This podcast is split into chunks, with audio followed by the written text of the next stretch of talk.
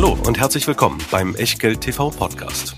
Bevor es gleich losgeht, beachtet bitte unseren Disclaimer auf der gleichnamigen Unterseite auf www.echtgeld.tv.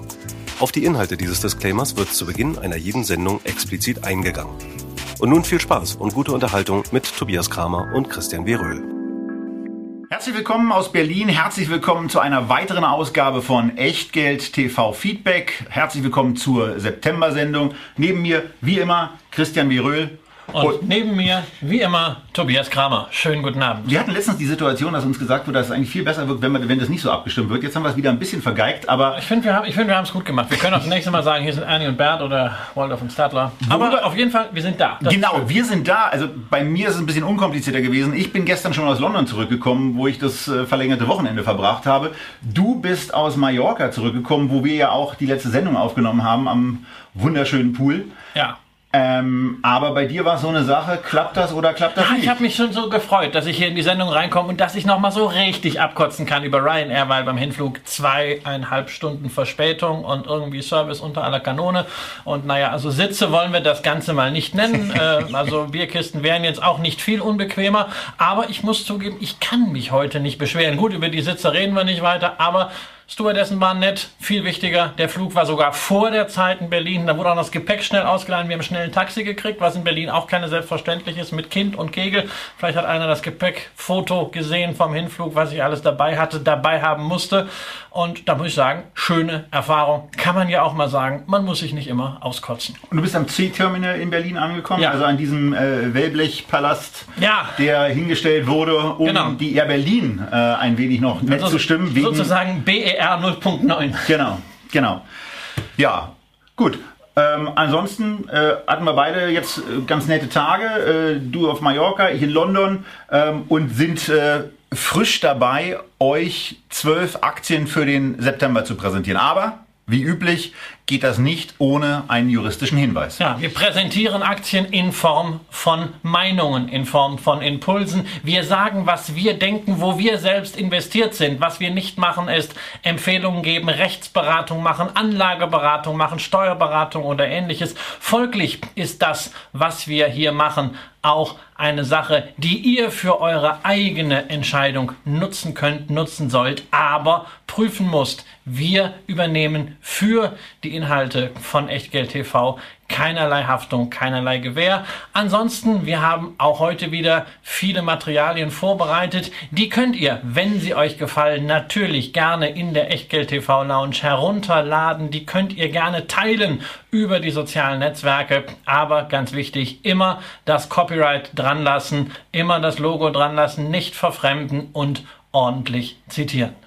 Wie üblich gilt außerdem, dass euch diese Sendung präsentiert wird von der Comdirect, Deutschlands wohl meist ausgezeichneten Discount-Broker und auch Bank mit deutlich mehr Angebot, zum Beispiel ein ebenfalls ausgezeichnetes Girokonto. Wir stellen immer wieder gerne die Sparpläne in den Mittelpunkt des Ganzen, aber auch nicht zu vergessen sind A, günstige Konditionen für den Wertpapierkauf und besonders wichtig auch günstige Konditionen für das Halten der Wertpapiere. Also wenn es dann auch mal frecherweise Dividenden gibt, äh, bei Christian ist es ja des Öfteren ein Thema, dann, Liebste Wetterlage, monetärer Nieselregen, sage ich dazu immer. dann gibt es da auch Kostenunterschiede.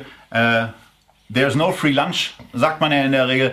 Das gilt natürlich auch bei der Comdirect, aber zumindest sind viele Leistungen in diesem Bereich auch gleich mit drin. Von daher informiert euch auch deswegen über Depots, weil äh, gelegentlich in Einzelfällen günstigere Orderkosten können nach hinten raus bei einer jahrelang gehaltenen Dividendenperle deutlich mehr kosten. Ja, und ansonsten gilt sowieso, der Trend geht zur Zweitbank, zur Drittbank, zur Viertbank. Es macht Sinn, wenn man vielleicht auch unterschiedliche Vermögensstrategien hat, vielleicht auch auf unterschiedliche Ziele hin sein Vermögen in Einzelstrategien verwaltet. Macht es Sinn, das in unterschiedlichen Depots zu machen und warum diese unterschiedlichen Depots nicht gleich bei unterschiedlichen Banken unterhalten? So, und jetzt starten wir mit der September-Ausgabe von Echtgeld TV Feedback. Wir fangen an mit A und gehen nach Italien. Da gab es kürzlich einen ja, sehr unschönen Unfall, einen Einsturz einer Autobahnbrücke bei Genua und die Firma, in deren Verantwortungsbereich das gehört, ist eine der Aktien, die gewünscht wurde. Die Atlantia ähm, ist hier die betroffene Aktie. Eine Familienunternehmung, wo du ja normalerweise sagst, äh, das ist, spricht normalerweise für Anteilseigner, die etwas fürs Unternehmen äh, tun, die sich für ihre äh, für eine Nachhaltigkeit einsetzen. Wenn eine Brücke einstürzt, dann kann da irgendwas bei der Nachhaltigkeit aber nicht so richtig funktioniert haben, ohne Details zu kennen, woran es jetzt lag. Vor allen Dingen müssen wir mal eins sagen, bei einem Familienunternehmen würde man ein gewisses Mitgefühl erwarten. Ähm, wir reden hier nicht nur über einen Unfall, wir reden darüber, dass 40 Menschen verstorben sind durch diesen Unglücksfall. Viele noch in Krankenhäusern liegen, schwer verletzt sind. Schäden möglicherweise für den Rest ihres Lebens behalten werden. Und dafür hat diese Familie reichlich spät und reichlich mau reagiert. Die Familie Benetton davon ja. ist die Rede. Die hat ja sowieso zur Pietät ein etwas zweifelhaftes äh, Verhältnis, wie wir spätestens seit den Werbeanzeigen, die ja irgendwie ikonisch, aber trotzdem kritisch sind, mit AIDS-Kranken, damals als die Pullover von Benetton noch richtig cool waren. Aber Benetton hat das Geld aus der Mode genommen, ne? die wussten schon, Mode ist halt nur irgendwie eine kurzlebige Sache, und hat es dann, als die Italiener ihre Straßen privatisiert haben, in diese Infrastrukturinvestments gesteckt, äh, was ich persönlich auch als Liberaler kritisch finde. Ja, und äh, 75 Prozent der Einnahmen passieren da in Italien, 25 Prozent im Rest der Welt. 61 ähm, Prozent von diesen 75 Prozent äh, italienische Autobahnen, dann gibt es noch die beiden Flughäfen in Rom. Ja. Ähm, und bei dem Thema Infrastruktur, äh, was wir hier auch noch mal ein bisschen in das Zentrum rücken wollen, ist es eben so, ein, ein solches Investment hat immer Instandsetzungsbedarf. Und äh, eine Abschreibung, die wird ja in der Regel dafür auch äh, vorgenommen, damit man Abnutzung äh, auch ausgleichen kann und unternehmerisch dann eben auch äh, quasi die Gegenbuchung haben kann. Nur eine Abschreibung ist nicht zahlungswirksam, ja. die ist nicht cashflow-wirksam, die muss man dann eben auch tätigen und man kann natürlich, wenn man einen, wenn man einen solchen Zeitraum einfach mal runtersetzt, äh, das entsprechend drehen und auch gewinnoptimiert drehen. Ja. Ähm, macht man halt so als Privatunternehmen, nur man muss irgendwann auch dann mal Geld in die Hand nehmen für die Instandhaltung. Wenn ja. man zu lange äh, das einfach nur bilanziell als Faktor sieht, aber die Abschreibung nicht auch als Erfordernis oder als Spiegelbild der nachlassenden Qualität und Stabilität interpretiert, dann kann in der Tat so etwas passieren. Wobei wir ganz klar sagen müssen, wir wissen alle nicht, was ja. genau da passiert ist, ob es ein Fehler von Atlantia war also Autostrada, oder ob es normale Materialermüdung war, ob vielleicht eine beauftragte Firma bei einer Wartung, Instandhaltung dort Fehler gemacht hat, minderwertige Materialien verwendet hat. All das wird in einem langen Verfahren zu klären sein. Problem ist allerdings, die italienische Regierung hat ihre Entscheidung schon mal getroffen, wie das bei Populisten ja ganz gerne der Fall ist, und hat einfach mal verkündet, es wird ein Verfahren eingeleitet, um Atlantia die Lizenz zum Betrieb der italienischen Autobahnen Bahnen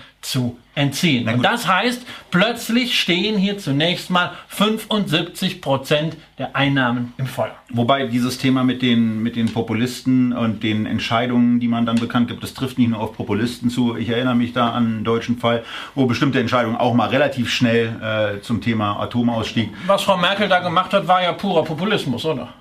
Ja, aber sie wird normalerweise nicht dem populistischen Lager zugeordnet. Und, Von dir nicht. Von dir normalerweise auch nicht. Ich bin Liberaler.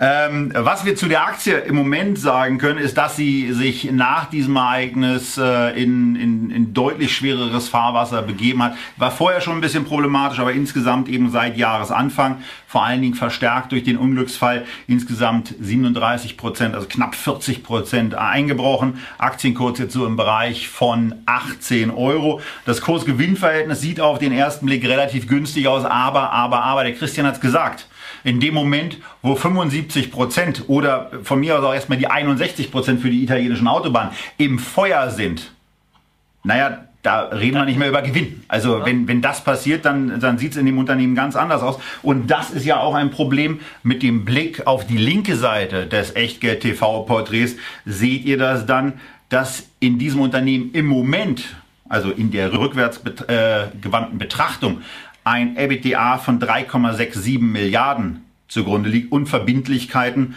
von 17,6 Milliarden. Also das Fünffache dessen, was in 2017 als EBITDA festgestellt wurde, sind Verbindlichkeiten. Und wenn da jetzt eben durch Lizenzentzug ja.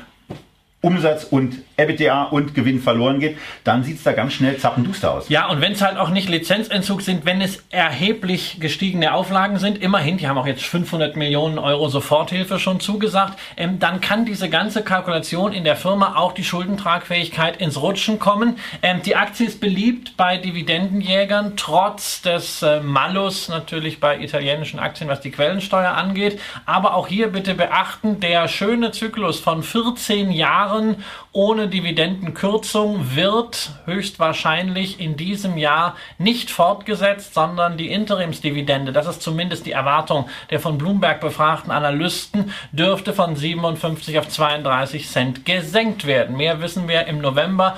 Und bevor hier nicht Klarheit besteht, ist die Aktie meiner Ansicht nach ein politischer Zock und sowas mache ich in beide Richtungen äußerst ungern. Deshalb für mich kein Kauf, wer die Aktie seit vielleicht zwei, drei, vier oder fünf Jahren im Portfolio hat. Jetzt abwarten. Auf dem Niveau panisch zu reagieren macht auch keinen Sinn, aber auf jeden Fall die News aufmerksam verfolgen. Und wenn man ohnehin viele Gewinne hat und man braucht was zum Gegenrechnen, vorsichtige Investoren sagen hier eher mal Arrivederci. So, mehr gibt es zu der Aktie nicht zu sagen. Wir verlassen damit Italien und ähm, kommen zu einem Unternehmen aus Kanada. Äh, ein strahlendes Investment im wahrsten Sinne des Wortes. Wir reden über die Cameco-Aktie. Ähm, Strahlend.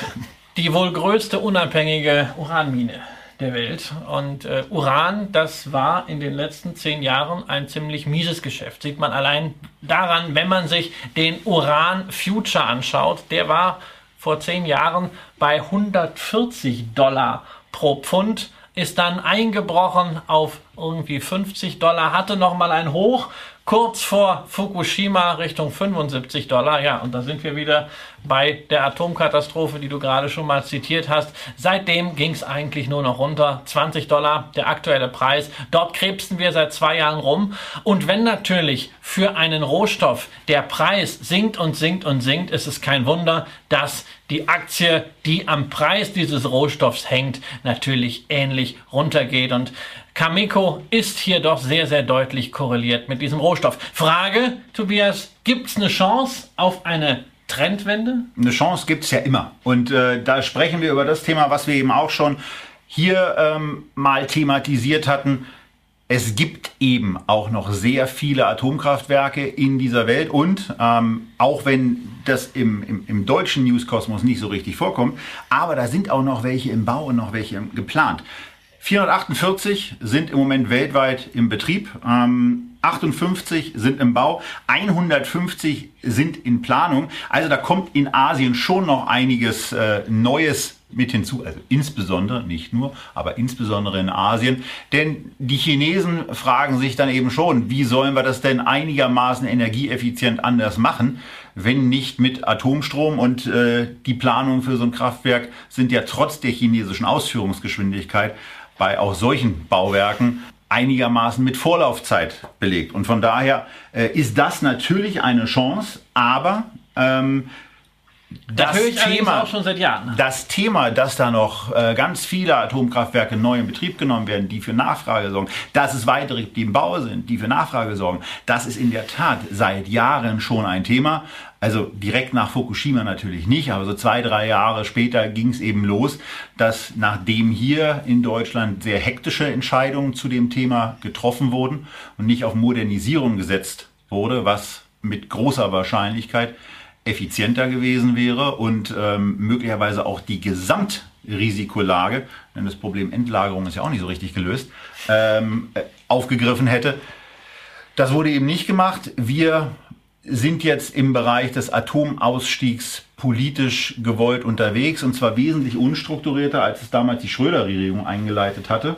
Ähm, aber allein das hilft nichts. Wir reden über Cameco und bei dem Unternehmen ist es eben einfach so, Umsatz geht zurück, EBITDA geht stärker zurück, Jahresüberschuss gibt's nicht, Verbindlichkeiten sind beim 7,5-fachen des ohnehin fallenden EBITDA, aber dafür ist das Unternehmen wenigstens mit einem 40er KGV teuer bewertet. Ja, Dividende war bislang immer ein großes Thema, äh, die ist allerdings inzwischen auch verstrahlt, ja, da gab's eine äh, kräftige Kürzung, das hat inzwischen eher nur noch symbolischen Charakter. Und ganz offen, wenn alles fällt, ja, irgendwo ist mal der Boden erreicht, der Boden kann aber auch bei Null erreicht sein, also zumindest, ich weiß nicht, warum die Aktie dort halten soll. Ich weiß auf Deutsch gesagt nicht, warum, wenn nicht zu Trading-Zwecken, dafür ist die Aktie ganz gut, sie bewegt sich schön, warum sollte man dort längerfristig ja. investieren, außer man ist wirklich ein Kernenergie- bzw. Uranbulle und glaubt daran, dass in fünf oder zehn Jahren es tatsächlich dort die ganz große Renaissance gibt. Wenn man diese Zeit und diese Überzeugung hat, dann kann man immer mal ein bisschen was von dieser Cameco einsammeln.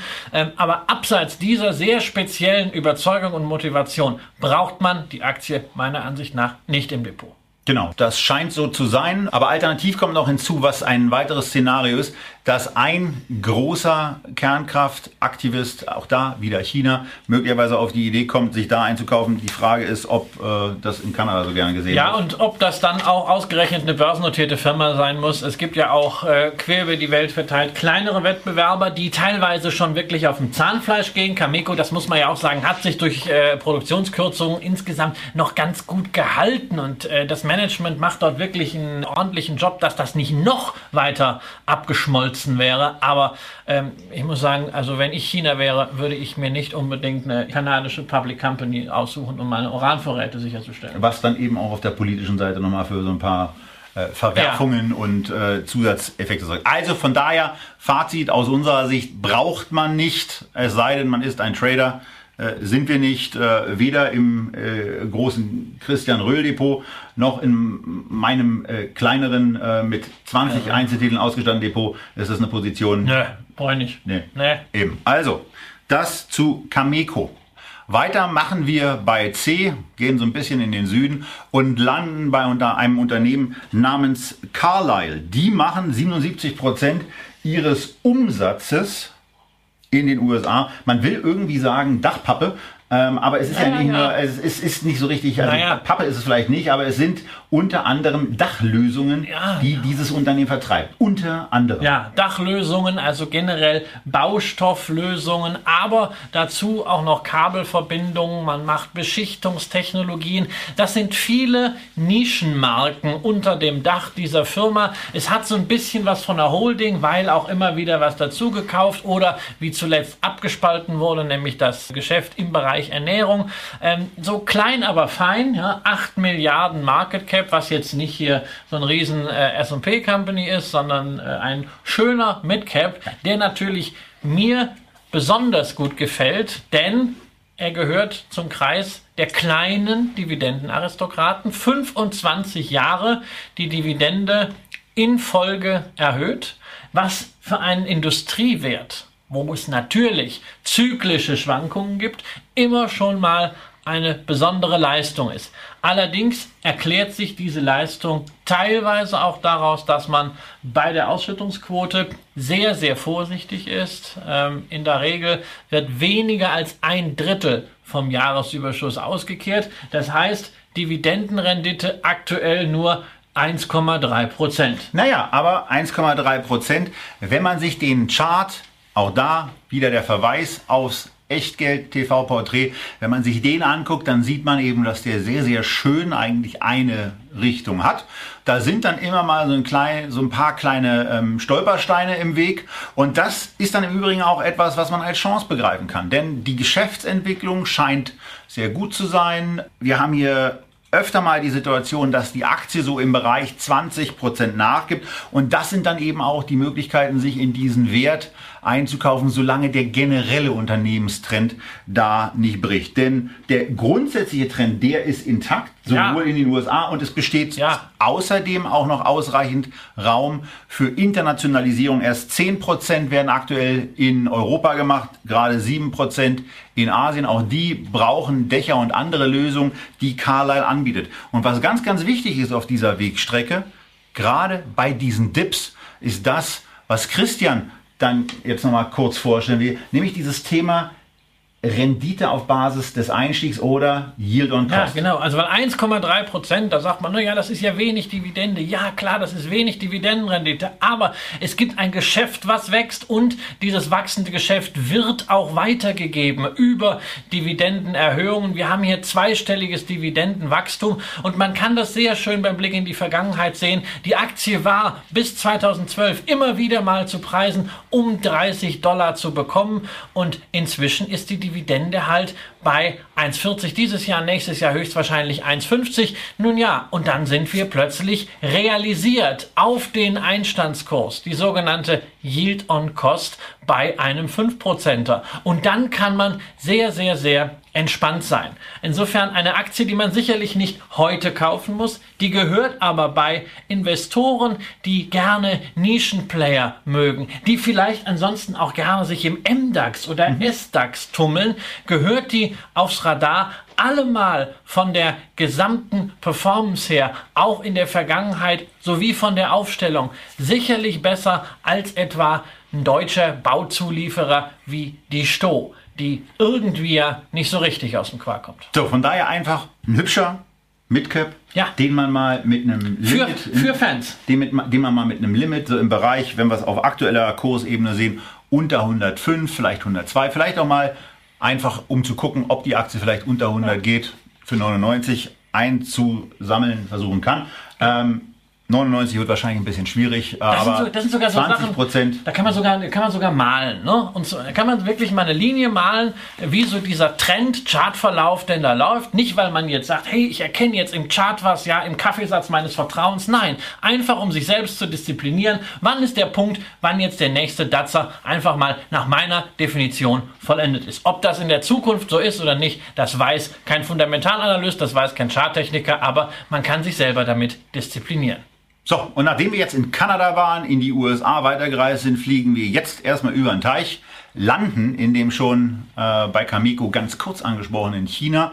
Und äh, wenn wir da telefonieren wollen, dann gibt es einen Player, der nicht nur in China sehr groß ist mit 900 Millionen Kunden, sondern dann eben auch das größte Mobilfunkunternehmen der Welt ist. Das Schöne ist, ich will da gar nicht telefonieren. Ich will da gar nicht hin. Ja, und wenn, dann habe ich da Besseres zu tun, als zu telefonieren. Nein, Scherz beiseite. Also, ähm, wer regelmäßig Echtgeld TV schaut, weiß, dass ich äh, Asien sehr, sehr mag, das Potenzial dort sehr schätze, aber dass ich zu den Einzelwerten und den Einzelstories immer einen recht schwierigen Zugang habe. Allein schon deshalb, weil man häufig nur Co-Investor eines übermächtigen Lead-Investors ist. Der hier ne? auch aktiv ist. Ja, man ist im Grunde so äh, der kleine Hund, der unterm Tisch hockt ja, und auf ein paar Krümel wartet.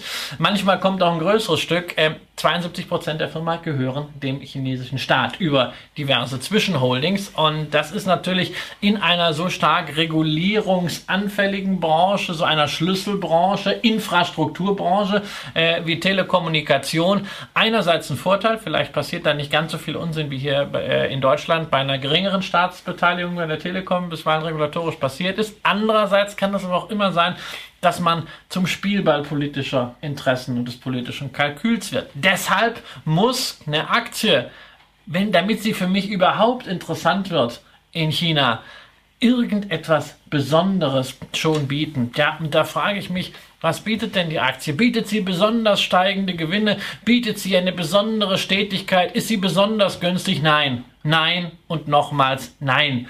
Die Gewinne sind trotz eines erfreulichen Umsatzwachstums irgendwie seit zehn Jahren gerechnet in der Bilanzwährung in Yuan auf demselben Niveau.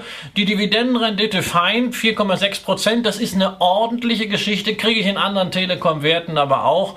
Und ja, wenn ich auf die Zuverlässigkeit schaue, 16 Jahre, 12 Dividendenanhebungen, 4 Kürzungen. Naja, jedes Jahr eine andere Dividend-Action. Das riecht so ein bisschen danach, als wenn da ein bisschen Willkür im Spiel ist. Also das kann man natürlich nicht für mich ausschließen. Aber äh, ein paar Sachen sind schon hervorheben. Die günstige Bewertung, die man zwar auch woanders kriegt, hat Christian angesprochen.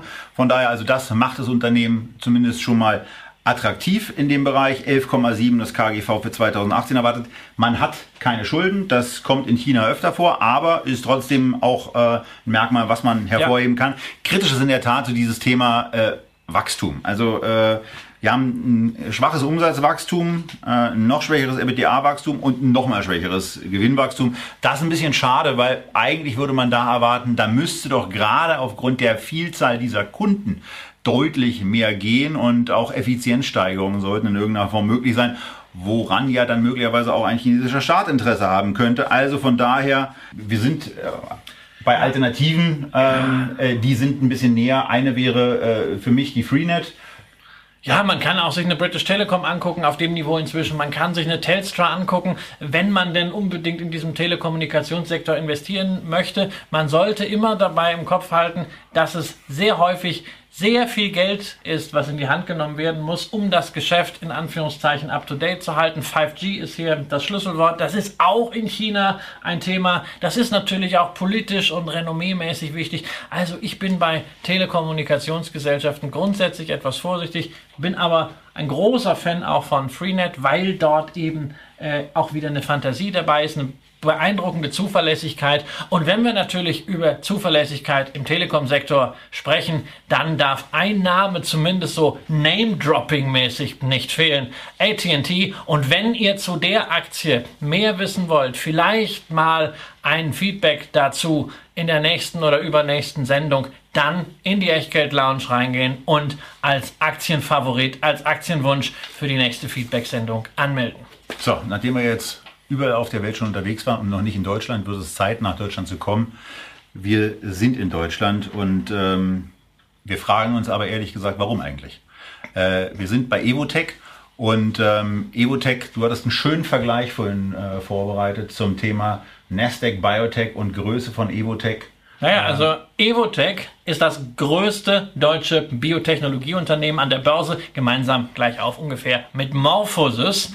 Ähm, an der Nasdaq, im Nasdaq Biotechnology Index, den wir übrigens auch schon hier in der Sendung besprochen haben, wäre Evotech gerade mal die Nummer 51 gegenwärtig. Da sieht man also ein wirklich kleiner, sehr, sehr feiner Player. Das kann in vielen Branchen sehr interessant sein. Aber für mich in diesem Biotech-Bereich immens schwierig nachzuvollziehen, weil ich nicht einmal mich der Illusion hingebe, ein Basisverständnis für das Geschäftsmodell und das, was dort tatsächlich konkret gemacht wird, aufzubauen. Also wenn ich bei Dürr über Lackieranlagen spreche, wenn ich bei Washtec über Autowaschanlagen spreche, ja, das kann ich mir vorstellen, aber was da im Reagenzglas, in der Petrischale läuft, keine Ahnung. Ich weiß nur, Evotech macht Auftragsforschung. Das Segment nennen sie EVT Execute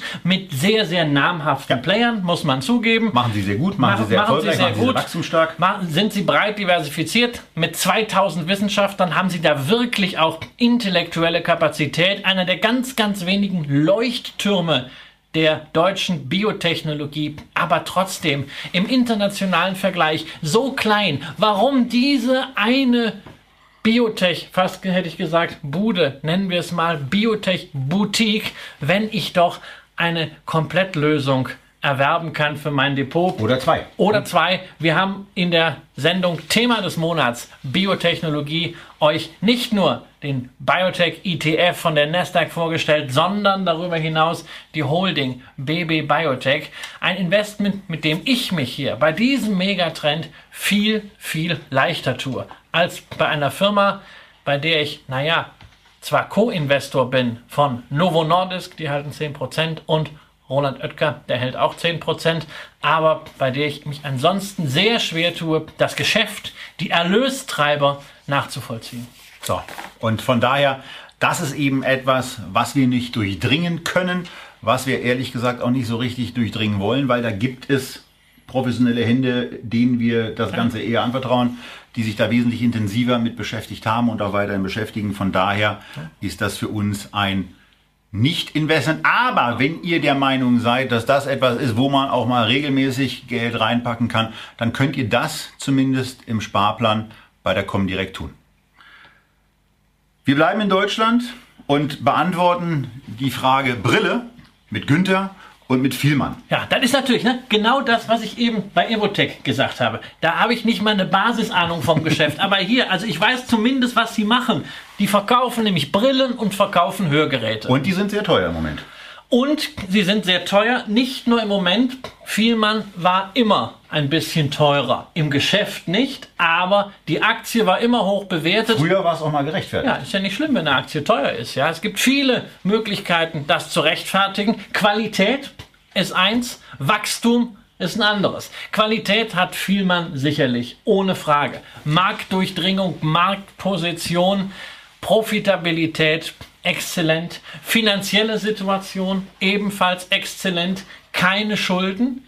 Aber man fragt sich natürlich schon, wenn solche Gewinnwarnungen vorkommen, wie wir dieses Jahr erlebt haben, ähm, macht man so hinter Managementqualität ein kleines Fragezeichen. Und dann ist auch gleichzeitig das Fragezeichen hinter Wachstum. Ähm, und das kommt ja auch ein bisschen daher, dass auf Wachstum im Grunde genommen auch verzichtet wird, dadurch, dass man sagt, über 90 Prozent des Gewinns, den man hat, den ballert man mit der Dividende raus. Das spricht nicht für ein schlechtes Unternehmen, das spricht für die Zuversichtlichkeit in die Zukunft dessen, was man da verkauft. Aber es ist kein Zeichen dafür, dass man Wachstumsideen hat, denn dafür, was auch in einem, für ein Unternehmen, wie viel man eigentlich notwendig sein sollte, braucht man vermutlich ein bisschen mehr als das, was dann nach der Dividendenausschüttung noch übrig bleibt.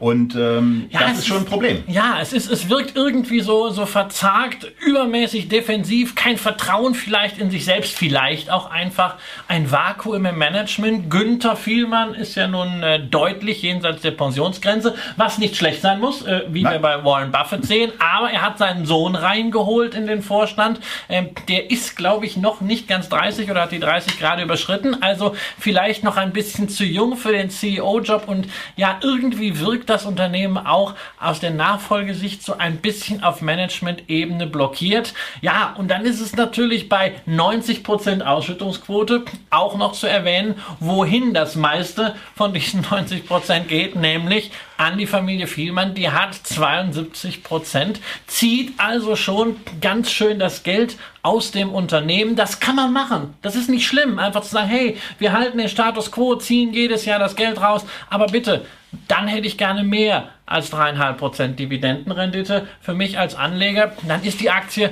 auf diesem Niveau kein Kauf. Wenn eine valide Strategie da wäre, in Wachstum zu investieren, sei es in Internationalisierung noch viel stärker, sei es noch stärker in den Hörgerätebereich und natürlich auch das Thema E-Commerce anzugehen, zumindest im Marketing da viel stärker zu werden. Äh, dann kann man auch diese Bewertung wieder rechtfertigen. Nur da würde ich gerne drauf warten. Es heißt bei den Analysten, nächstes Jahr soll wieder Wachstum da sein, aber der Gewinn der Aktie stagniert nun doch schon seit einigen Jahren, bereinigt um Sonderfaktoren. Und also bevor ich mich hier zu einem Nachkauf hinreißen lasse, hätte ich gerne mal irgendwie ein besseres Gefühl, dass da wirklich ein bisschen mehr Gas gegeben und nicht nur der Status quo verwaltet wird. Von daher, wenn es eine Brille sein muss, und das ist ja ein zukunftsträchtiger Markt, wir werden alle älter, damit fangen wir irgendwann an, schlechter zu sehen. Ähm, und äh, zukünftig fangen wir irgendwann auch an, schlechter zu hören. Äh, dann haben wir einen Ich habe schon als Kind schlecht gehört. Damit haben wir einen, damit haben wir einen One-Stop-Shop für diese beiden ähm, im Alter vorkommenden Probleme. Äh, aber im Moment drängt sich ein Investment hier nicht auf wenn man die Aktie lange hat, dann guckt man das ein, ganzes, ja. ein ganzes Stück anders an. Ja, natürlich. Dann sagt man, hey, komm, Yield on Cost, dann hat man die Aktie seit, wer also seit 10, 15 Jahren drin ist, hat äh, sein äh, Investment längst über Dividenden drin. Auch das wieder Motivation, Leute. Denkt nicht so kurzfristig, überlegt nicht ständig hin und her, sondern wenn ihr eine Entscheidung getroffen habt für ein gutes Unternehmen, bleibt auch mal dabei. Cool bleiben, Dividenden kassieren ist das Motto. Aber das muss man bei einem Einstieg jetzt hier vielleicht nicht. Ist aber natürlich ein Unternehmen, wo ich auch sage, also wenn das nochmal billiger wird und da so positive Signale kommen, hey, das kann richtig Spaß machen, da rein zu investieren. So, Spaß. Wichtiges Thema, denn jetzt kommt eine Aktie, die man so spontan jetzt nicht unbedingt auf, auf jeder Watchlist wiederfindet, aber wenn man sich mit dem Unternehmen beschäftigt, dann findet man da einiges, was Spaß ja. machen kann. Wir reden äh, von einem Unternehmen, was in den USA am meisten dadurch bekannt ist, dass es Erdnussbutter äh, herstellt und verkauft, aber nebenbei auch noch Tierfutter. Äh, die produzieren oder die, die verkaufen auch Kaffee. Ja, ja. Äh, JM Smucker, tolles Unternehmen, Ja. wenn man sich das alles mal anguckt, äh, wie ihr auch da wieder am Chart möglicherweise sehen könnt oder jetzt von uns erzählt bekommt, gibt der Kurs seit Anfang 2016 äh, einigermaßen spürbar nach, aber das Unternehmen wirkt attraktiv bewertet auf diesem Niveau. Äh, 13,1 aktuell das für 2018 erwartete KGV, in, äh, für 2019 erwartete KGV. In dem 2018er KGV waren noch so ein paar Dinger mit drin, äh, wie sie durch die steuerlichen Veränderungen unter anderem auch äh, mit reinkommen. Aber hier haben wir ein Unternehmen, was mit einem adäquaten Verbindlichkeitensaldo aufwartet, wartet. 5 Milliarden sind es da immerhin, aber EBITDA so im Bereich eines Drittels, 1,45 Milliarden. Und was von der, von der grundsätzlichen Entwicklung und dem, was es hat, äh, nicht nur für uns interessant sein könnte, sondern auch für jemand anderen. Ja, das kann natürlich immer ein Übernahmekandidat sein. Äh, natürlich auch für Warren Buffett, der ja immer überlegt, wie kann er bei Kraft Heinz äh, vielleicht ein bisschen veredeln. Nach Unilever hat er nichts Großes mehr gefunden, sondern ist da ansonsten eigentlich eher so im Bereich Food Startups unterwegs. Da wird ja viel in neue Lebensmitteltechnologie investiert bei Kraft Heinz. Aber bei JM Smucker haben wir natürlich zwei wirklich coole Bereiche, nämlich wir haben Tierfutter und wir haben Kaffee. Ja, und beides ist an der Börse eigentlich der heiße Scheiß. Ne? Also Kaffee haben wir ja hier in der Sendung drüber gesprochen, erst vor zwei Monaten bei Feedback Keurig, Dr. Pepper, das große Reich der Reimanns. Wir haben in der Aktie der, des Monats darüber gesprochen, dass Nestlé die Handelsaktivitäten von Starbucks übernommen hat. Für Kaffee wird stabiles Geschäft, hohe Margen, richtig Geld bezahlt an der Börse. Äh, James Macker hat immerhin die Lizenz für Dunkin' Donuts Kaffee, der angeblich gar nicht so schlecht schmeckt. Ich kann das nicht beurteilen. Ich kann das auch nicht beurteilen, aber Leute, mit denen ich in den USA war, die sind da irgendwann mal reingegangen und waren dann sehr überrascht, ob des Geschmacks und haben dann eben gesagt, naja, gegenüber Starbucks ist dann dieser einfache Kaffee eben auch schon mal günstiger und dann muss man sich, wenn man nicht irgendwelche Frappuccino-Gedönsqualitäten äh, und äh, Tässchen haben will mit irgendwie Frozen Macadamia Hazelnuts, ja. Häubchen, Chai Latte. äh, Ja, Gedöns, genau. äh, dann kann man eben auch einen simplen Kaffee, ne? den kriegt man eben auch äh, Ja. bei Dunkin' Donut. Man kriegt auch ungesunde Begleitmaterialien noch mit dazu, aber lecker, lecker Aber, sind sie auch. So, aber das, das ist halt, es ist halt hier nicht rübergebracht. Es ist nicht, hat nicht die Bewertung. Das gleiche haben wir im Tierfutterbereich. vieles machen. da. Ja, wir haben im Tierfutterbereich haben wir gesprochen letztens über General Mills, auch im Rahmen der Feedback-Sendung. Ein anderer großer Nahrungsmittelhersteller aus den USA. Die haben für 23 Mal EBITDA einen börsennotierten Tierfutterhersteller Blue Buffalo übernommen. Hallo, wir haben hier ein Drittel der Umsätze in Tierfutter. Ja, ich muss zugeben, das Ganze ist nicht lifestyleig gemacht. Es ist richtig mies vermarktet. Das gesamte Angebot wird komplett angestaubt. Es wird Wer, endlich wer, wer sich das mal angucken will, der geht bitte auf die Website und zwar auf die Unternehmenswebsite äh, und, und versucht sich da mal äh, aufzuhalten. Wir wurden erstmal wegen eines ungültigen Zertifikats, ich habe den Browser heute Morgen gerade abgedatet, äh, wegen eines ungültigen Zertifikats aufgehalten und ähm, daran gehindert, die Seite zu betreten. Diese, äh, ein merkwürdiges Design und auch die ganzen Marken, da sieht nichts wirklich Das ist angestaubt. Das ist, neun, das, ist neun, das ist 90er Jahre. Da müsste mehr mit Bio gemacht werden. Sie haben ja teilweise wirklich ordentliche Inhaltsstoffe, aber da müsste noch so die letzten 5% müssten noch gegangen werden. Ordentliche Marketingleute da drauf, dieses Markenportfolio richtig verschlanken und dann wäre da auch wieder mehr Potenzial als in den Kernmärkten stagnierende Umsätze, was nur durch die Zukäufe kaschiert wird. Also will heißen, das ist eine Chance, wo man sich positionieren kann in der Hoffnung, dass da entweder mal ein großer zuschlägt, der sagt, hey, ich mach das, oder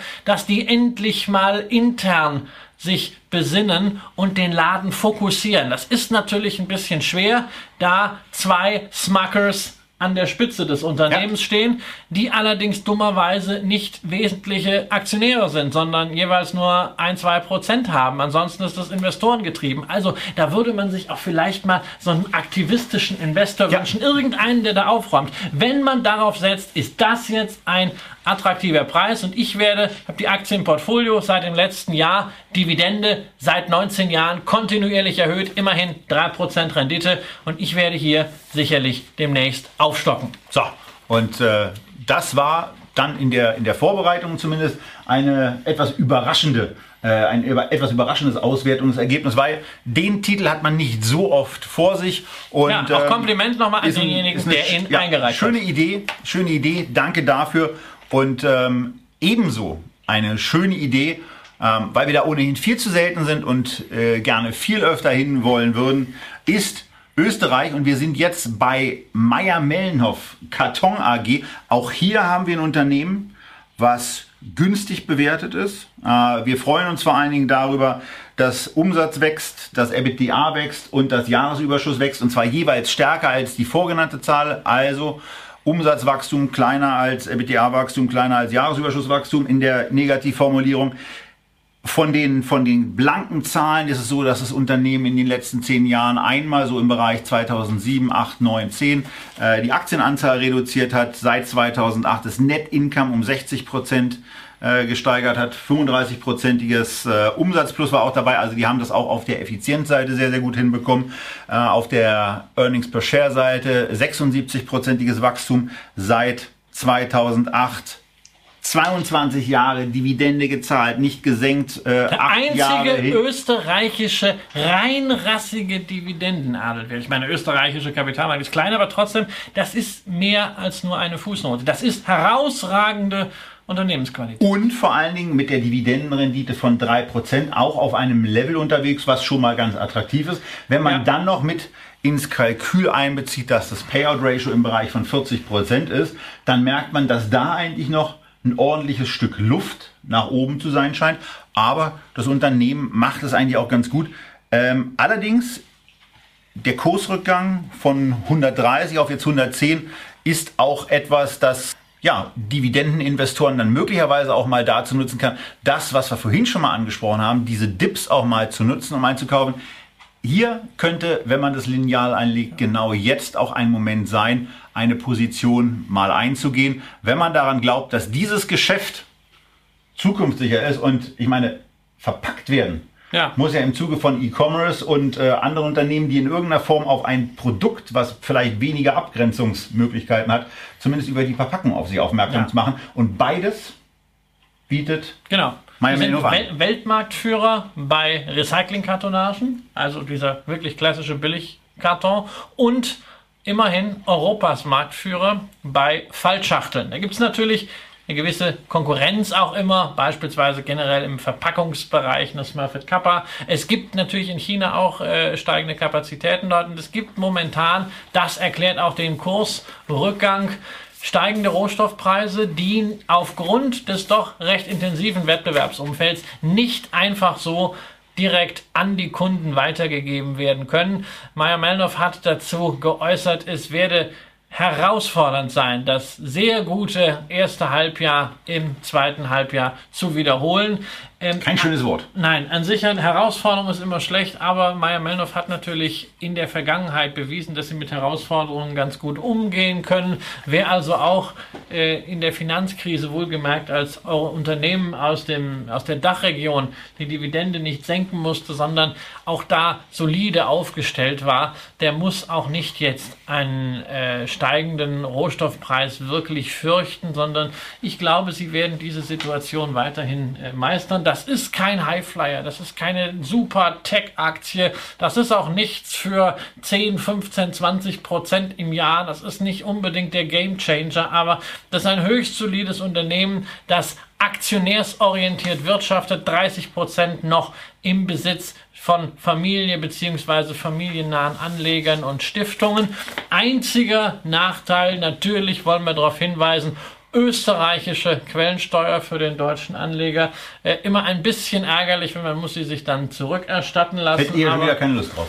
Ja, aber es ist jetzt ja so, also wir reden hier über eine, es ist ja nicht Frankreich, ne? ist auch nicht Italien, äh, sondern wir reden über dieselbe Sprache und wir reden über eine durchaus bemühte Bürokratie. Das ist nicht ganz so zuverlässig äh, wie in der Schweiz, wo das ja alles wie beim Uhrwerk funktioniert, wenn man das mal auf sich nimmt. Aber in Österreich kann man das machen. Auf jeden Fall für mich die österreichische Qualitätsaktie. So, das zu Meier Mellenhoff. Und äh, jetzt sind wir bei einem Unternehmen, da sind wir wieder im Gesundheitsbereich. Äh, angekommen und äh, sind bei Thermo Fischer. Was zum Geier machen die?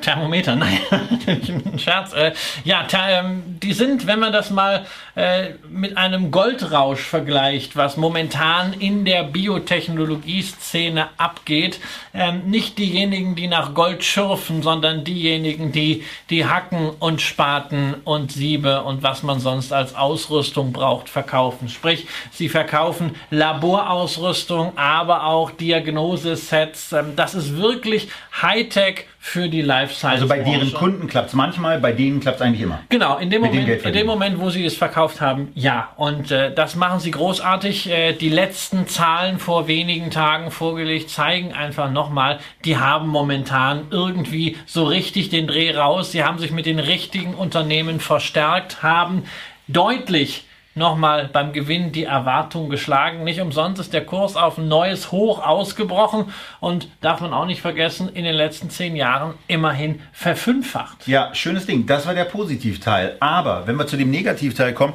dann schütten sie zwar eine Dividende aus, aber diesen Witz eigentlich, ja, wenn man sich mal die, äh, das Payout-Ratio anguckt. 11 Prozent und auch das übrigens erst seit sieben Jahren. Seit sieben Jahren. Ähm, 0,3 Prozent überhaupt die Rendite. Es ist. Äh, ja, das ist, das ist so ein bisschen wenig. Äh, das ist so die, die Krümmelchen, die die Aktionäre äh, dann kriegen. Aber macht natürlich Sinn bei einem solchen Unternehmen, wenn man nicht allzu viel an die Aktionäre ausschüttet, wenn man eine gute Verwendung dafür hat. Wenn genau. man ins Geschäft investiert und investiert haben die brutal, denn sie wachsen eben nicht nur organisch, sondern sie kaufen sehr, sehr gerne dazu Einheiten von anderen Unternehmen. Wir haben gerade eine größere Einheit von Becton Dickinson, einem der großen Dividenden Aristokraten aus dem MedTech-Bereich abgenommen. Ähm, kein Wunder deshalb, äh, 88 Prozent des Eigenkapitals sind Goodwill.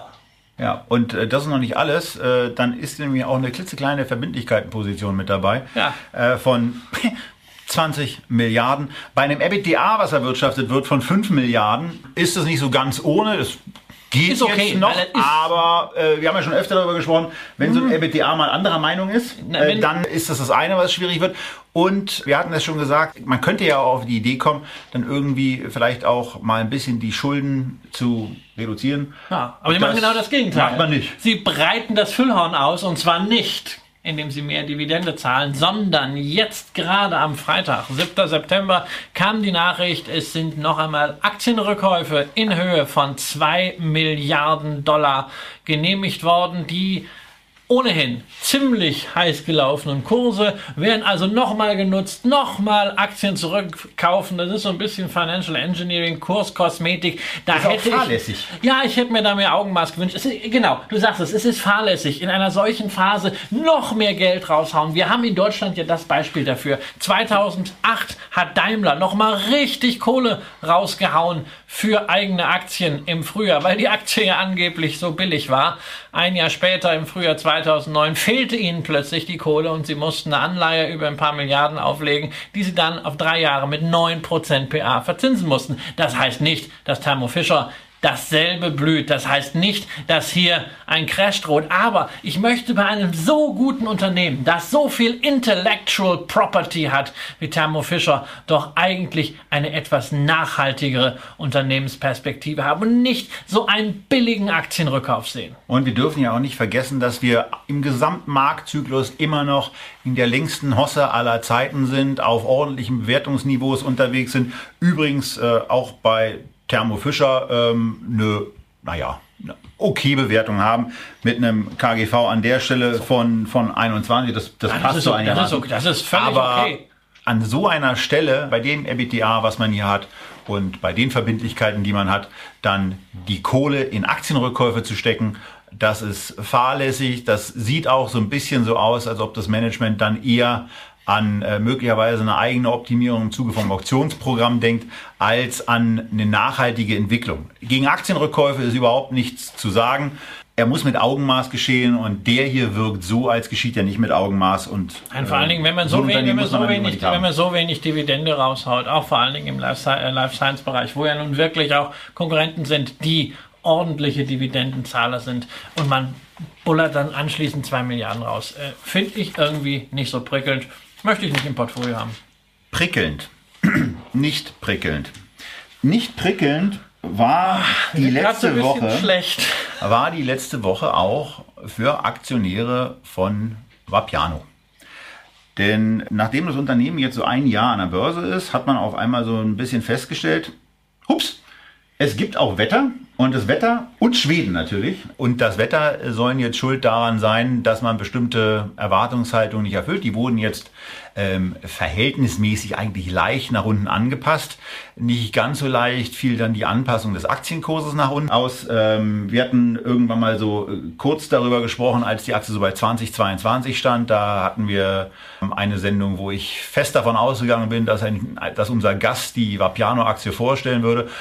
Und Gott sei Dank hat er das nicht gemacht, denn ähm, jetzt steht die Aktie nicht mehr bei 22, nicht mehr bei 20, auch nicht bei 18, sondern sie steht bei 12,40 Euro.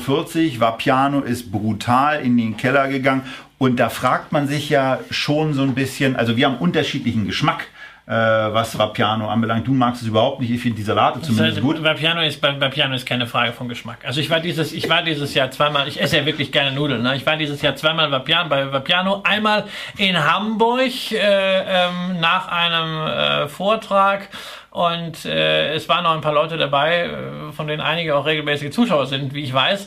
Ähm, ja, und ich habe dort Zucchini-Nudeln gegessen. Ich dachte, hey, cool, Zudels, das ist ja echt mal was, was Modernes. Das sah aus wie schon mal gegessen und hat auch so geschmeckt. Und dann habe ich mich hier in Berlin... Wo, worauf beruht eigentlich diese Expertise? Was?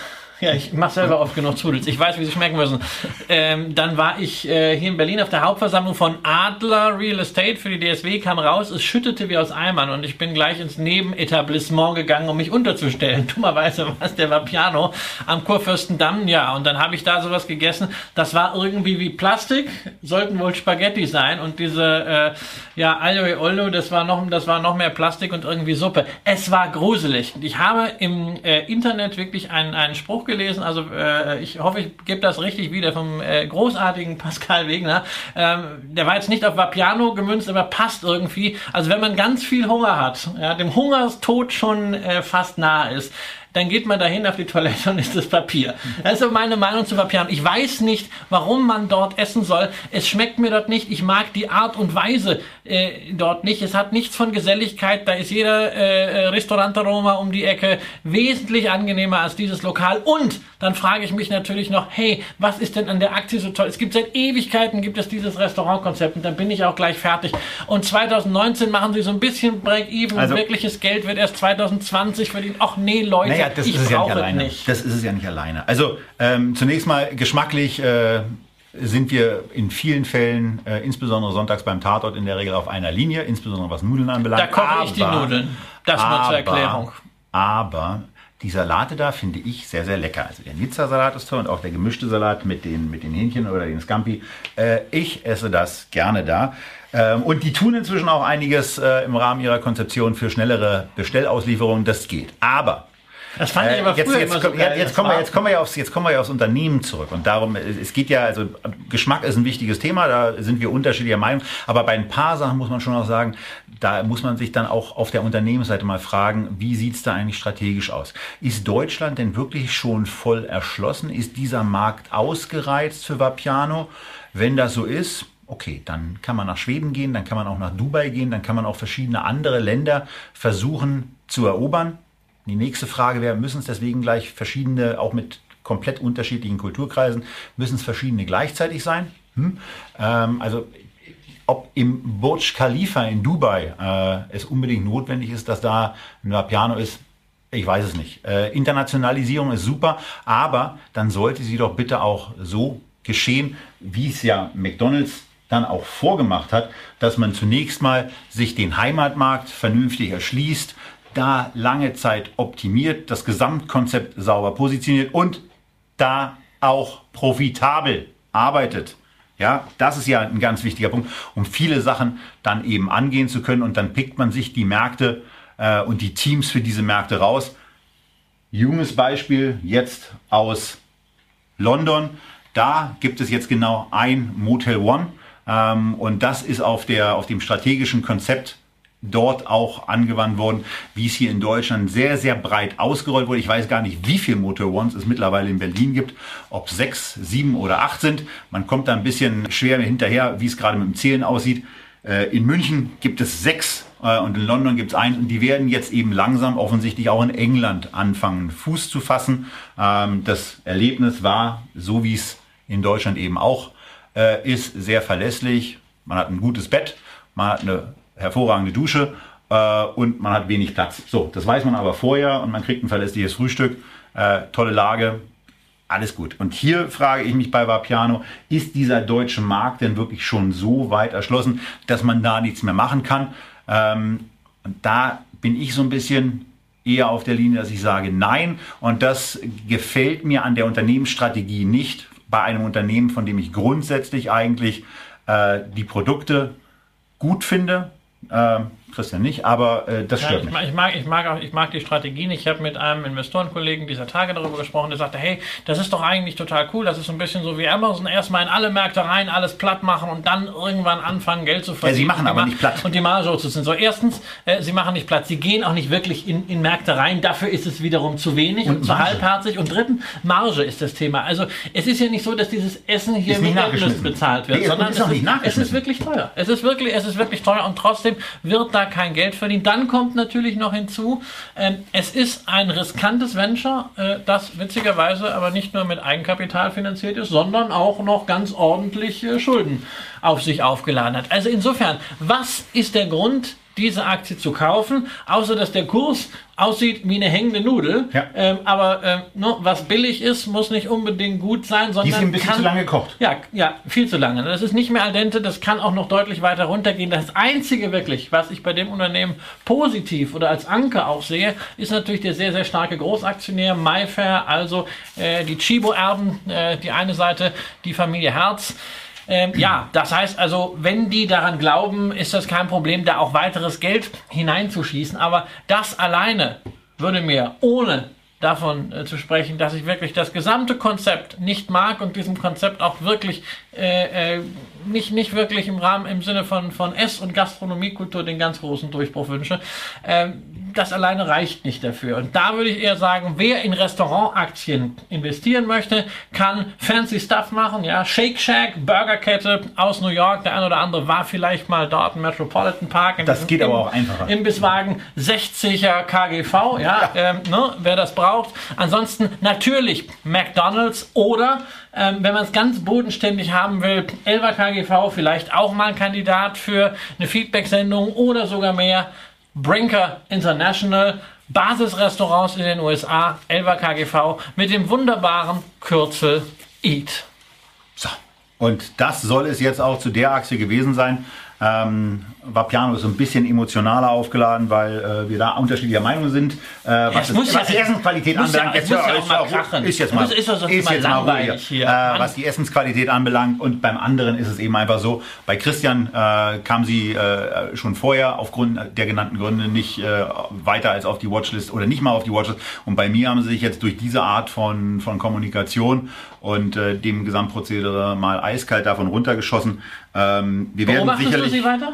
Nee, also die fliegen nee. jetzt, die okay. fliegen jetzt in der Tat weg, weil also. die kommen dann nicht mehr in Frage. Nochmal, mein Depot ist ja, muss man ja immer noch mal sagen, äh, Christian besteht aus knapp 200, meins aus etwa 20 äh, Einzeltiteln und da muss ich ein bisschen anders auch rangehen. Aber wenn du jetzt sagst, also die, wenn jetzt unter 10 geht, sagst du nicht, okay, die nehme ich jetzt auf die Watchlist und ich habe jetzt einen Trigger. Nee, die sollen ja erstmal was liefern. Okay, das also, ist, das ist, also genau wir haben, die, wir haben die Erfahrung ja gemacht. Wir haben die Erfahrung ähm, bei der Windelaktie gemacht bei unserer Ontex. Genau. Äh, wir haben die Erfahrung gemacht genau. bei unserer Pandora, die auch mit überschaubarer genau. Kommunikation äh, geglänzt haben, aber wenigstens ordentliche Gewinne machen und trotz bescheidener Kommunikation immer noch profitabel ja. sind und zwar sauprofitabel. Das sind die eben nicht. Äh, und das machen die nicht. Und, dann, also, und ein, ein, letztes vielleicht noch, das sollten wir zitieren. Das reicht aber auch wie, die, wie diese äh, ähm, doch geharnischte Gewinnwarnung äh, angekündigt wurde mit einer Ad-Hoc-Mitteilung ja.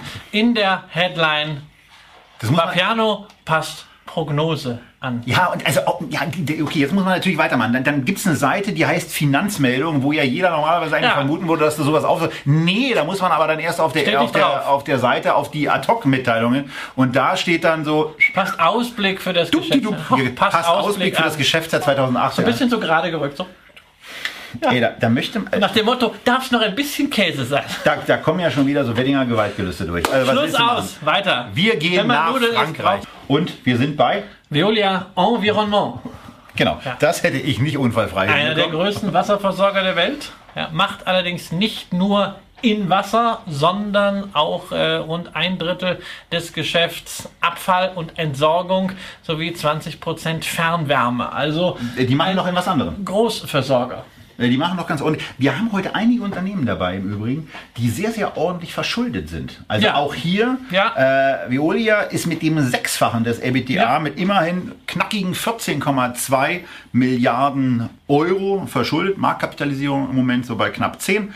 Sie wirken zwar einigermaßen günstig, aber nochmal, fangen wir mal damit an. Sie machen eben auch in Schulden. Wie stark siehst du da dieses Ja, Risiko? Und wenn wir nochmal auf, das, auf, das, auf den Anfang dieser Sendung zurückkommen, auf das Thema, äh, was sind dann eigentlich, wo, wo sollte ein Staat eigentlich präsent sein? Ist das ein Unternehmen, äh, wo du, wo du der Meinung bist, liberal hin, liberal her? Ja, Wasser, also äh, Wa- Wasserversorgung muss auch äh, zumindest sehr stark reguliert sein, stärker als das momentan sicherlich der Fall ist. Ähm, also bei Violia, das ist, das ist schon ein Grenzfall. Es wäre nicht die Wasseraktie, in die ich investieren würde, ähm, weil ich diesen, diese Wasserversorgung generell als Geschäftsmodell nicht mag ähm, und ich mag auch diese Holdingstruktur nicht. Äh, letztendlich drei Bereiche, ähm, die natürlich gewisse Synergien haben, aber wo natürlich die Frage ist, ähm, ob nicht zum Beispiel dieses Megathema Entsorgung von anderen Unternehmen wesentlich besser gemacht werden kann. Ich kann einfach nur sagen, es gibt reinrassige Wasserversorger wie American Waterworks. Das sind wirkliche Anlegerperlen, auch Dividendenperlen. Es gibt reinrassige Entsorgungsfirmen wie Waste Management oder wie, wenn wir ein bisschen weiter weggehen, auch eine Ecolab. Auch da der Kurs von links unten nach rechts oben mit einer sauberen Dividende. Und das ist alles das, was wir bei Veolia eben nicht haben, sondern die Aktie Der Kurs fängt links oben an, geht Ja. dann erstmal nach unten und dann ist es eine Waage. So, und dann, dann, ist es, dann ist es eine waagerechte äh, Wertschöpfung für den Anleger, kommt im Wesentlichen aus der Dividende. Genau, das werden die Dividendenjünger einwerfen. 5% Ja. Dividendenrendite Ja, mit einer definitiv. für dich auch akzeptablen Ausschüttung. Ja, für einen Versorger ist das eine, ist das eine Ausschüttung, eine akzeptable Ausschüttungsquote, aber ich muss halt sagen, okay, 5%, ähm, da habe ich den Frankreich-Malus, ähm, der ist mir bei anderen Aktien Er meint das steuerlich. wert ist. Ähm, ja, ich habe eben die Quellensteuerbelastung äh, in Frankreich, die ist zwar reduziert worden, dort nach dortiger Gesetzgebung, aber für den deutschen Anleger ist das bislang aufgrund verschiedener Argumentationen bis hin zur DSGVO, ne, wenn man nichts Besseres weiß, bemüht man halt die, ist es dort nicht angekommen und da wird aus 5% natürlich weniger und wenn ich dann noch so ein Unternehmen habe, ja, das natürlich die letzten drei Jahre aufgrund von Basiseffekten ein bisschen besser aussieht, aber ansonsten eigentlich relativ viele Baustellen immer hatte, das 2011 auch mal einen krachenden Verlust ausgewiesen hat. Ne? Ähm, da sehen wir auch wieder, naja, Versorger wirklich so defensiv, das jetzt auch nicht so super billig ist, da würde ich persönlich lieber sagen, Wasseraktie und Entsorgungsaktie separat kaufen.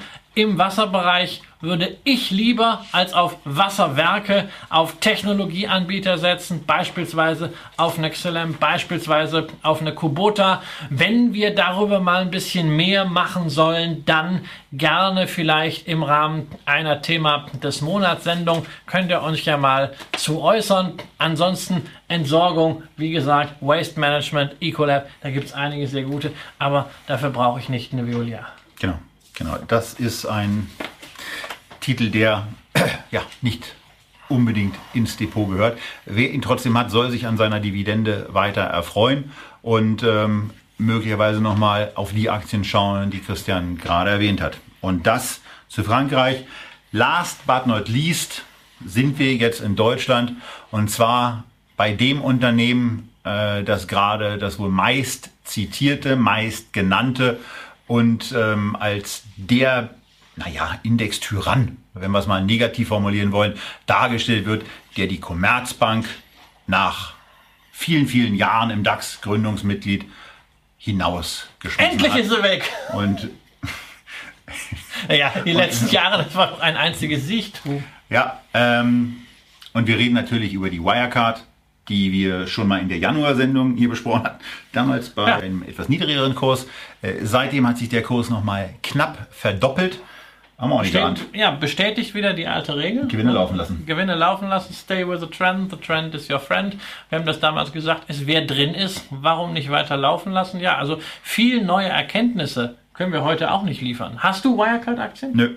Nee, ich habe auch keine Wirecard-Aktien. Ich gebe zu, für mich war das Geschäftsmodell immer zu wenig transparent, beziehungsweise es gab in diesem Bereich Payment, Bezahlsysteme, immer Aktien, die für mich leichter zugänglich waren. Als Basisinvestment ganz klar eine Visa, auch wegen der Dividendenpolitik, selbst wenn das Payout-Ratio zu gering ist.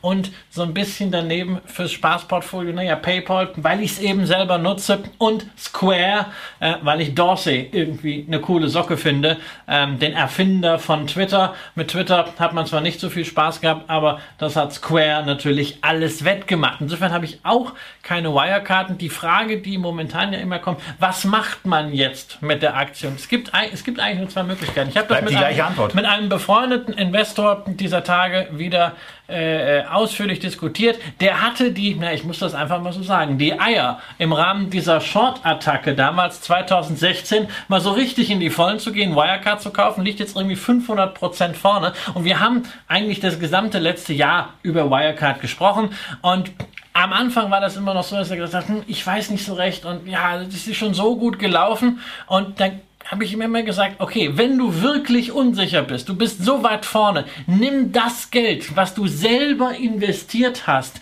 nimm das raus und dann lässt du es einfach den Rest laufen, weil du lässt dann quasi, ja, eine Option ohne Eigenkapital irgendwie weiterlaufen. Wenn es gut ist, dann freust du dich und wenn es dann doch wieder zusammenfällt, ist halt egal. Bei so einer Position kann man ja, ja, auch mal über interessante Termingeschäfte nachdenken. Man kann möglicherweise auch mal darüber nachdenken, einen Call zu schreiben auf eine 200, auf eine 220. Da freut man sich dann auch drüber, wenn ein Teil, nicht für den Gesamtbestand, aber wenn ein Teil der Aktien da dann abgerufen wird. Wenn er nicht abgerufen wird, hat man eine schöne Prämieneinnahme. Aber auch das ist etwas. bevor man mit Optionen loslegt, ne, erstmal sich sich darüber informieren. Das, das ist natürlich schon ganz wichtig, weil das ist, das ist ein Profi-Tool. Das muss man auch verstehen mit Optionen, weil sonst kann man sich ganz schnell äh, bösartig vertun. Ähm, man kann aber auch einfach sagen, also nicht drum optimieren und so hat es dann der Kollege auch gemacht. Der hat dann am Ende doch das Ganze laufen lassen und jetzt muss man halt sagen, selbst wenn die Aktie sich halbiert, ist sie immer noch bei 100 und hat sich dann immer noch in den letzten Jahren mehr als verdreifacht. Also insofern, wer dabei ist, kann ganz entspannt sein.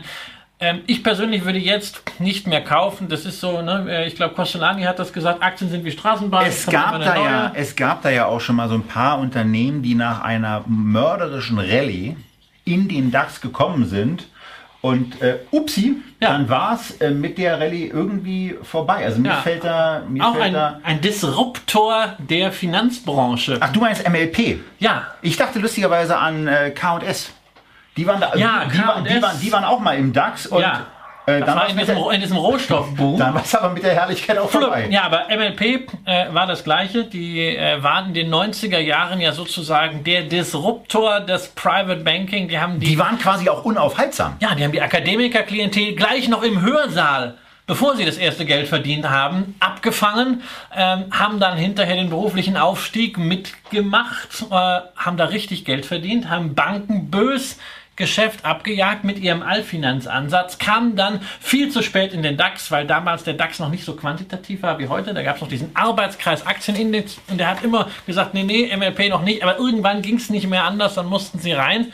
MLP war damals übrigens noch stärker gestiegen als Wirecard heute. Das kann man übrigens nachlesen bei mir im Twitter-Account. Ich habe mal die beiden Charts übereinander gelegt vor einigen Wochen. CW Röhl ist mein Twitter-Name. Tja, und dann ging es davon ausgehend nur noch bergab bergab, bergab. Irgendwann sind sie rausgeflogen. Ja, und von der Disruption ist nicht mehr viel übrig. MLP gibt es immer noch, verdient immer noch gutes Geld, aber letztendlich die Allfinanz-Idee wurde von den Banken gekapert. Das hat den Banken bis heute nicht sehr viel genutzt. Äh, Versicherer haben auch gutes Geld damit verloren, ähm, aber Kunden übrigens auch. Ähm, Nicht warten, warten wir, wie das Schicksal der nächsten Disruptoren ist. Generell darf man Wirecard auch nicht nur isoliert sehen, sondern sollte den Kontext von diesen gesamten Payment-Dienstleistern sehen. Natürlich auch eine Square, natürlich äh, auch die Qualitätsfirmen, die schon etablierter sind, wie eine PayPal. Ähm, das ist schon ziemlich üppig äh, aufgeladen. Entweder schaut man sich die einzelnen Geschäftsmodelle an oder man guckt mal nach einem Fintech-Fonds oder Zertifikat. Wenn das ein Thema für euch sein sollte, dann auch gerne eine Nachricht. Fintech als Thema des Monats. Da gibt es inzwischen auch einige ganz gute Anlagelösungen, bei denen man aber sicherlich keinen Timingdruck hat. Genau. Und ansonsten ist auch noch zu sagen, wenn man sagt, naja, man will jetzt nicht unbedingt kaufen, aber man glaubt an die Zukunft dieses Unternehmens, ähm, bei mir ist es übrigens dann auch eher die PayPal-Aktie, die ist auch bei mir im Depot. Dann kann man auch diese Aktie, diesen Neuzugang im deutschen Aktienindex über einen Sparplan besparen und freut sich, das ist ja immer das Schöne bei Sparplänen, wenn man sie, wenn man langfristig an das Unternehmen glaubt, da freut man sich ja dann darüber, wenn die Aktie mal ein bisschen günstiger wird, weil man auf wenig, auf einmal fürs gleiche Geld mehr Aktien bekommt. Ähm, und das ist ja dann auch was Schönes. Zumindest dann, wenn die Erwartungshaltung langfristig wirklich aufgeht. Das war es zu Wirecard. Und damit sind wir auch am Ende der heutigen Feedback-Sendung angekommen. Aber diese Woche ist deswegen noch nicht vorbei. Schon am Donnerstag, den 13.09., geht es um 18 Uhr weiter mit der Aktie des Monats und wir haben einen tollen Gast.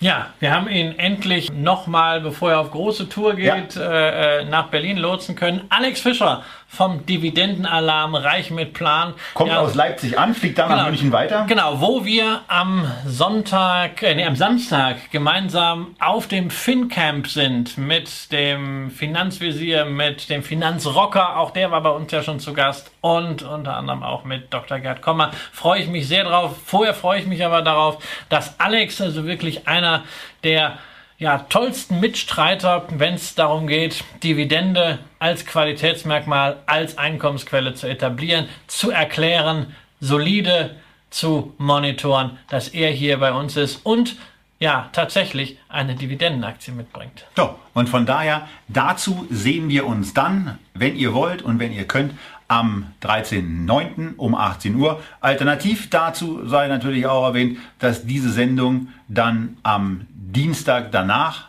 auf YouTube auch sein wird. Also, wenn ihr am Donnerstag was anderes vorhabt, ihr verpasst es nicht, ihr seid noch nicht live dabei und seid von daher auch nicht beim Kaufentscheid mit maßgeblich, wo wir den Kauf dann wie üblich live in der Sendung durchführen.